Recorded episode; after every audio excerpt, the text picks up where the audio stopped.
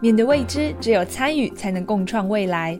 亲子天下教育创新一百甄选启动，今年以向真实世界学习为主轴，我们将募集所有勇于走出教室、跳脱课本、不受限于考试、所有来真的的学习，邀请各界教育创新伙伴一起重新定义学习的意义，与孩子一起拥抱真实的世界。详情请上网搜寻“二零二三教育创新一百”。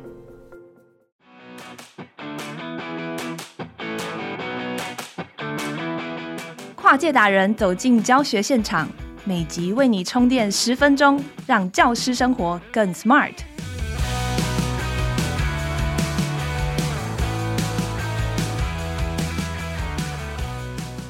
Hello，大家好，欢迎收听翻转教育 Podcast《机智教师日常》，我是主持人诗瑜。老师校园人际沟通术今天来到的第四集，也就是这系列的最后一集。那上一集我们跟文华老师谈到导师和科任老师之间的互动和心态。如果科任老师一直来向导师投诉班上学生的情况，希望导师能够代替科任老师出手管理。这时候该怎么拿捏？那好奇这个主题的听众朋友，赶快回去听上一集的《机智教师日常》喽。今天要来修炼的这个人际沟通术，是新手老师和资深老师之间的互动。那我们一样请到童书作家，同时也是退休国小老师王文华老师来跟我们分享。老师好，大家好，各位听众大家好，我是王文华。那因为文华老师教书几十年当中，其实什么角色都担任过，所以比较能够从不同的角度来做思考。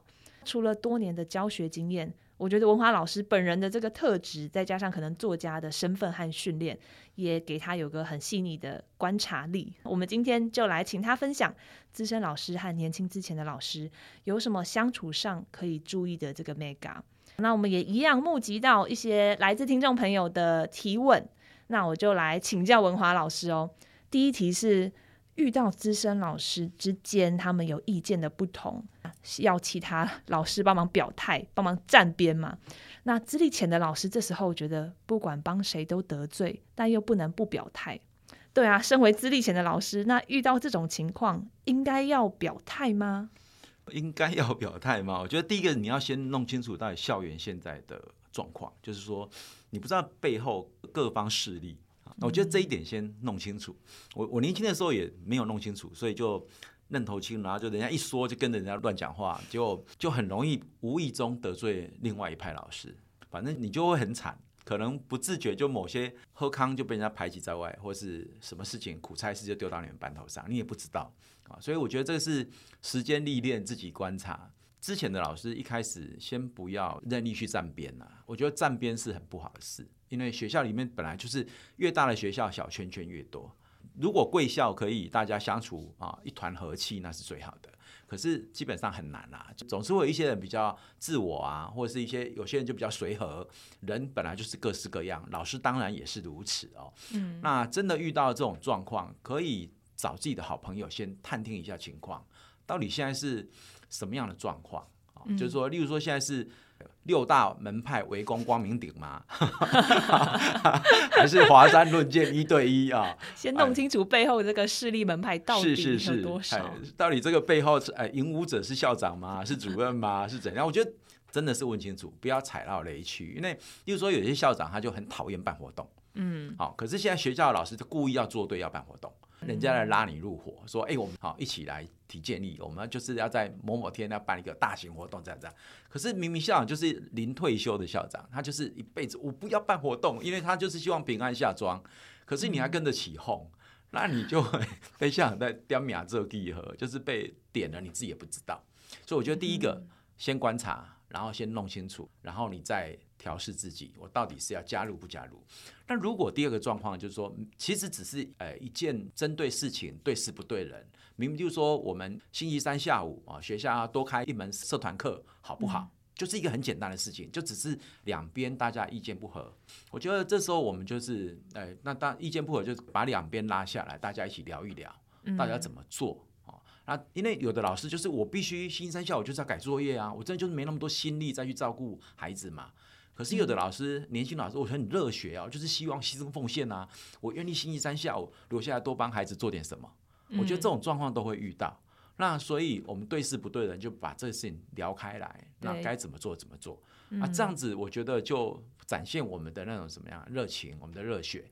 那但是又不会去让资深老师觉得，之前老师他一定家庭的包袱还不重。嗯，资深老师很多人，比如说要照顾爸妈、照顾小孩，嗯，那他非常的辛苦，那两边都要体谅。在人生的不同阶段，其实有不同的环境啊。是，所以这时候就展现同事爱。因为我讲真的，就是例如说你遇到怀孕的同事，怀孕其实他就非常辛苦，你知道挺着肚子，然后要站导护，要要上课上一整天，对不对？那其实是需要人家体谅的。那如果这时候又加入这种我们刚才讲这种意见不合的时候，哇，那那是世界大乱了。所以我觉得在某些时段，我们是真的可以展现同事爱，然后多付出一点，因为年轻嘛，年轻就是本钱。好啊，等到有一天你慢慢慢慢，你也会年纪大了。你也会开始，就像我刚才讲，你也开始有家庭了，你开始有家庭包袱，你也是需要人家多体谅你，所以我觉得这本来就是世代交替都会出现的问题啊。没错，刚刚感觉就不管是不是资深之前，其实也都不同背景，也需要这样彼此有同事爱彼此的同理啦。没错，想要更深一步问，或者说这也是另外一个主题来谈，就是也是跟世代差异有关。是有个听众朋友问说。资深老师和新手老师间，因为有世代差异，想法不同，那如何相处和共事？哇，这个是一个很广泛的问题。嗯，我资深老师有经验嘛，哈，然后我们看过课程改革一波又一波，你知道那九年一贯啊，一零一个纲，一零八个纲，一直改，了很多历史啊。对。啊，有人是九年一贯，有人一年九贯，啊，所以资深老师通常我们都会一动不如一静，但很多，因为看太多了，他知道，哎、嗯，反正我只要哎不动如山，然后就课程改革就过去了。好，那新手老师他通常都是热情如雪啊，然后他就是会，啊，他就觉得很焦虑啊，他说啊，现在现在你喊到什么了，我应该做到什么，然后就一直喊一直，我以前是这样子，后来被我们主任把我。哎，拍拍肩膀说不用那么冲哦。啊，后来我发现真的主任讲的是对的，因为我们常常不自觉给自己套很多包袱在身上。嗯，教育并不像 Seven Eleven 卖出一瓶饮料卖了就算了，不是教育，你只要答应一件事情，那就是责任了。例如说，最举个最简单的例子，我要让我的孩子一天背一句成语，听起来没什么，可是你每天都要做，一年上课上课日数两百天，就是两百则成语。那不是只要教就好，学生有没有写你要盯，写完你要看。他再来，他们订正。你看，光这个过程就一句成语而已。按如背一首唐诗也一样哦。我以前就是那种很年轻，我就说好，我们我们来每天背一首唐诗哦，完了，学生根本背不完啊。那时候我们主任就跟我讲，你不用那么冲，你不用那么冲，不能轻易开启一个新的计划，因为如果你计划一直没有办法完成或没有办法持续，那其实也会影响学生对老师的这个信任度。信任度，对，这这个是很重要，因为。我们现在随便开一个口很简单，可是你要收尾收不起来。那这时候资深老师他们的经验很多，其实多请教一下，因为他们看过太多了。不管你办什么活动，什么迎新呐，哈，什么社团选组、社团发表会、呃同乐会，你不管做什么，像我三十一年，大概什么样的活动，我们几乎很多都做过了。嗯，我现在指的不是说我们不愿意求变，是我们做过很多之后，我们知道。这个事情后续会怎么发展？嗯、那当然，你的活动你可以，呃，新手老师可以多提供意见，我们把它变得更有趣。嗯，可是你不要忘记了哦，今年只要办过一次的活动，明年就叫包袱，因为你明年还要再办。哦、可是你明年能不能超越今年？嗯、后年呢？办了三次之后就变学校的一个包袱，传统也就是包袱。你现在要办很简单，可是你收尾很难，因为你连续办三年，那第四年、第五年呢？